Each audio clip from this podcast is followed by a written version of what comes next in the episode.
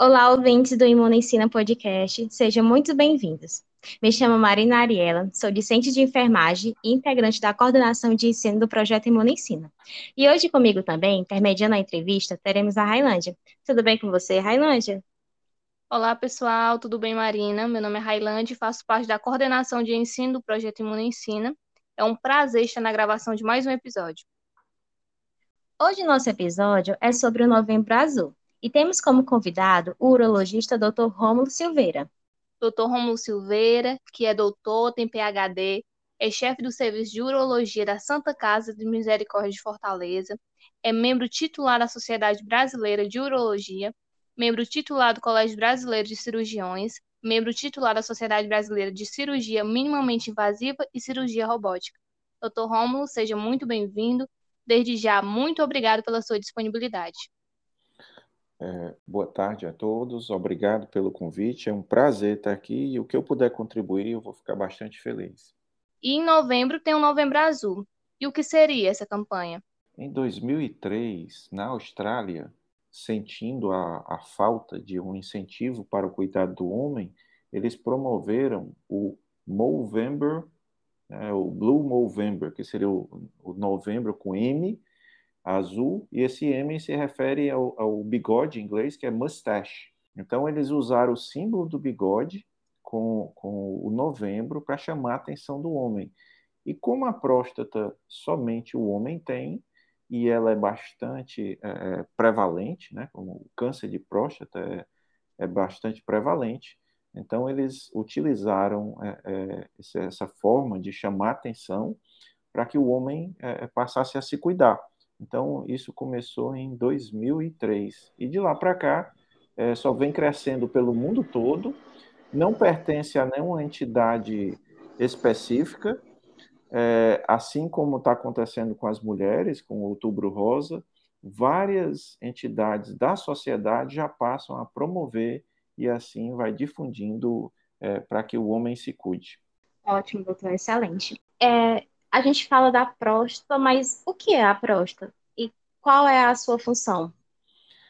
A próstata é uma glândula na pelve entre a bexiga e, e, a saída, o pênis. A uretra passa por dentro da próstata e fica dentro da, da estrutura óssea da pelve e exatamente acima do reto. Por isso que o toque retal consegue alcançar a próstata. Então, é uma glândula, ela tem é, por finalidade de lubrificar a uretra e também é, ele produz o, o sêmen, não o espermatozoide, mas o líquido seminal que é, é, fica contido junto com os espermatozoides e alimenta os espermatozoides, além de fabricar o PSA, que é uma enzima que ela é, liquefaz o, o, o, esperma. O esperma tem um concentrado proteico tão grande que quando ele sai do corpo masculino, ele coagula.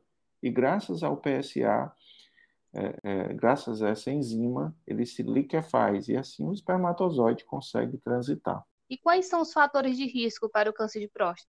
Bem, sabidamente tem o sedentarismo, tem a, a, a afroascendência, né? as pessoas que são da raça negra é, têm uma chance maior, tem o fator familiar e hereditário, a gente considera até três parentes com câncer de próstata, a gente considera uma característica familiar, mas acima disso a gente já, já chama de hereditário, então é, um parente com câncer de próstata aumenta duas vezes né, é, a pessoa ter câncer de próstata em relação a quem não tem nenhum parente. Dois parentes aumenta cinco vezes e três aumenta onze vezes. Então, é, esses seriam mais importantes é, é, e a gente considera também a obesidade, né? Ela baixa, vamos dizer assim, a defesa é, do organismo, é, facilitando o aparecimento do câncer. É, são dados bem relevantes, né? Mas em 2011 houve uma publicação nos Estados Unidos, concomitante com o Canadá, e eles mostraram que é, não havia um benefício de aumento de sobrevida em fazer é, tão precocemente exame preventivo para toda a população, que a gente chama de rastreamento.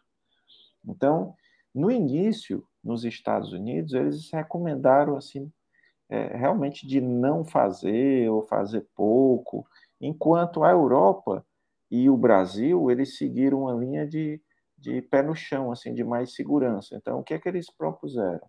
Que todo homem, a partir dos 50 anos, fizesse, é, fosse para o médico fazer exame preventivo e ele seguiria em frente de acordo com a conversa. Então, o médico falaria como fazer e qual seria a problemática de fazer e o paciente escolheria.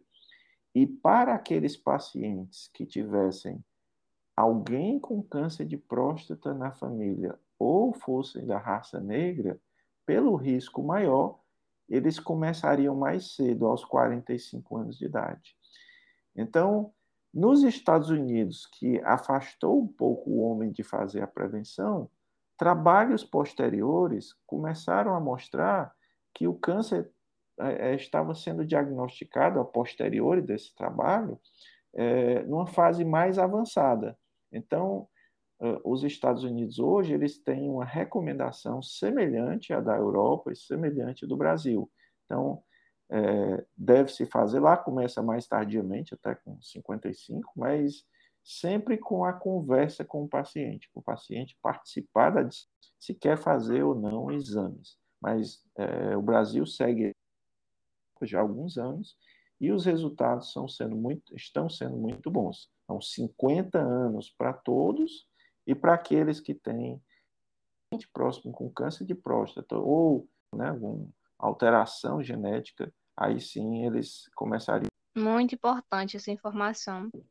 Doutor, a gente falou aí dos fatores de risco, mas quando a gente fala dos sinais e sintomas, né, quais são? E eles podem ser confundidos com outro tipo de alteração na próstata? Muito importante essas informações, doutor. É, em relação a esses sintomas que os homens sentem, né, esses sinais, eles despertam uma curiosidade muito grande, né, nesse público masculino, sexo masculino. É, o câncer de próstata, ele pode ser, uma, ele pode dar, causar, né, uma disfunção erétil e infertilidade, isso procede? Funciona assim.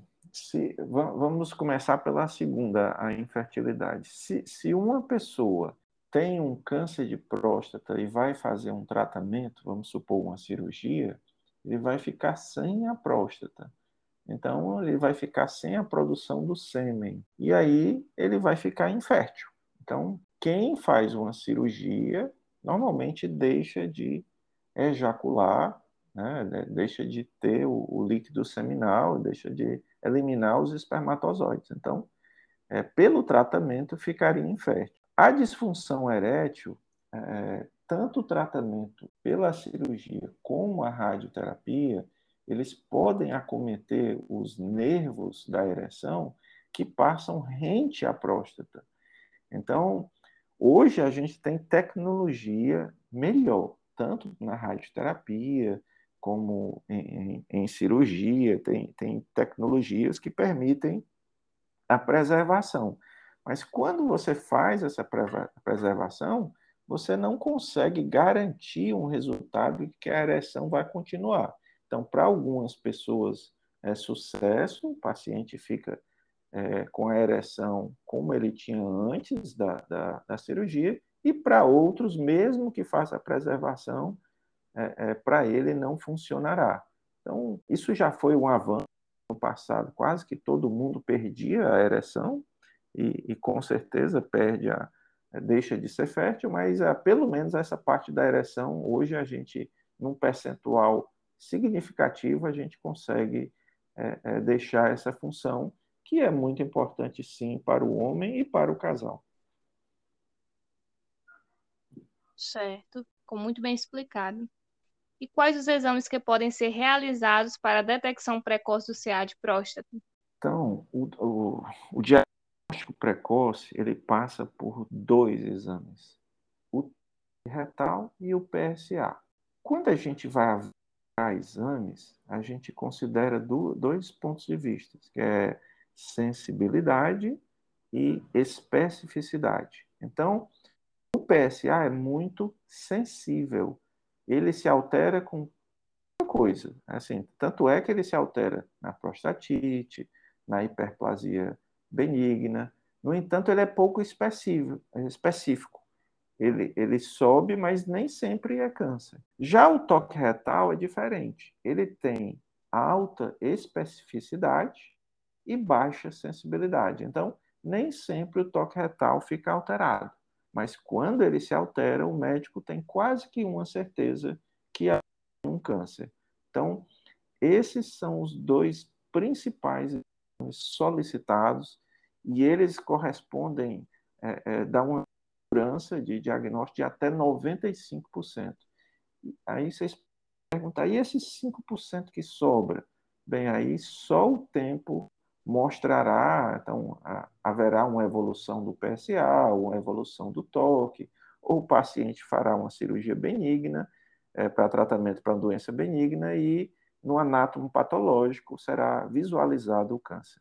E perante esses exames, doutor, a gente sabe que existe um tabu, né, com a realização do exame do toque retal.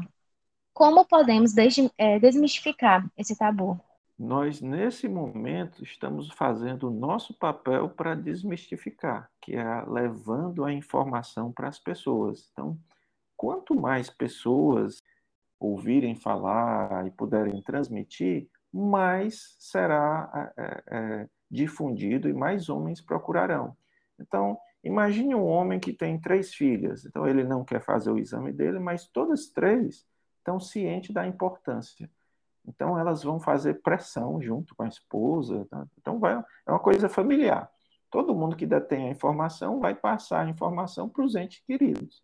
Então, a, a, o Novembro Azul e, e todas essas entrevistas e divulgações, elas são importantíssimas. E aí eu, eu dedico parte do meu, do, do, meu tempo no Novembro Azul, tento atender a todos os chamados para participar, para levar a informação ao máximo de pessoas. E assim, tem, no Brasil tem cerca de 5 mil urologistas, e eu percebo que a maior parte faz o mesmo. Então, a, a gente vê que a sociedade está se esforçando e, e é, é para informar para os homens né, e melhorar essa situação de saúde, eliminar esse tabu. E a gente vê ano a ano que isso está progredindo. A, a, o exemplo disso é o, o, número de solicitações que eu percebo ano a ano para entrevista vai sempre aumentando. Então, é ótima pergunta. É, sim, existe cura e quanto mais precoce for diagnosticado, melhor. Então, estima-se que em se fazendo um diagnóstico precoce, a cura vai girar em torno de 90% com o tratamento. Isso é muito alto. Então, vale a pena realmente procurar um médico e procurar conhecer o seu estado de saúde.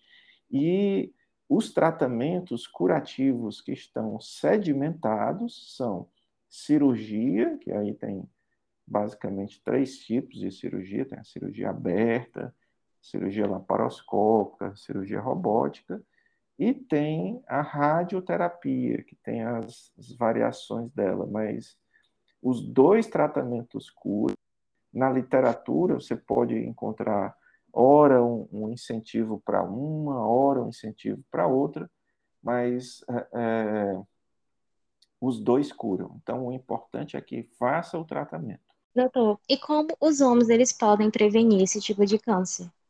Além de buscar o mais breve possível o urologista. Bem, tem a Associação Europeia de Urologia, ela está que nenhum fator isolado pode ser é, isso é uma coisa bem técnica, né, que é para médico. Nenhum fator isolado, uma recomendação isolada, é, é, possa realmente ser recomendado, como a gente já, já ouviu falar, olha, coma mais tomate, é, coma mais palmito. Então, não, não existe uma recomendação pontual, mas existem conceitos que, que a gente recomenda com uma, certa segurança que isso previne. Que, quais são? não fumar cigarro. Uma coisa simples. É, controlar o peso. Então, é, o ideal é ficar naquele peso que é que a gente chama o índice de massa corpórea, que é o dentro da normalidade para a altura. Então, isso seria bastante importante. Uma alimentação balanceada. O que é uma alimentação balanceada? Existe uma, uma alimentação que chama mediterrânea, que é a base de é, é, frutas, de legumes, de cereais, então de, grãos. Então, esse tipo de, de alimentação é recomendada com azeite. Então, não, não, não se excedendo, ele seria mais saudável de comer, por exemplo, só massa e carne processada, que trariam realmente malefício para o organismo. Beber bastante água e praticar atividade física. Então, essas seriam é, as recomendações que a gente faria com segurança, que se as pessoas seguissem, seria muito bom. E aqui eu faço uma recomendação que eu sempre digo no consultório. Se você puder dedicar 40 minutos do seu tempo para algo que lhe faça bem, como leitura, ouvir música, caminhar, uma atividade física, mas que seja uma coisa que você goste. Tem trabalho mostrando que a, a, defesa, os cromossomos, eles ficam mais alongados. E esse alongado, a parte que fica alongada, ela se refere à defesa do organismo para o câncer. Então, para as pessoas que estão sob estresse, estão infelizes, que não estão separando parte do tempo para si, para algo que lhes faça bem, elas acabam com o cromossomo diminuído, a parte da proteção vai embora e aí elas ficam mais sujeitas a ter câncer. Então, finalizando essa dos 40 minutos é tentar ser feliz. Isso ajuda sim para a saúde. Perfeito. Perfeito. Então, pessoal, mais um podcast está sendo concluído. Muito obrigada, Dr. Romulo, por sua disponibilidade. Não se esqueçam de nos seguir nas redes sociais, Instagram, arroba Projeto Imuna Ensina e continue interagindo, mandando perguntas e propostas de temas que vocês tenham interesse de ouvir. Não esqueçam de seguir também o Instagram do Dr. Rômulo, arroba uroncologia.robótica, que está rumo aí os seus 2 mil seguidores no Instagram. Lá você pode encontrar o WhatsApp para marcar consultas e o endereço dos consultórios onde o doutor atende. Continue ouvindo também os nossos podcasts no Spotify. É isso aí, pessoal. Muito obrigada pela audiência mais uma vez. Eu estou muito obrigada por estar aqui com a gente hoje. E até a próxima. Tchau, tchau.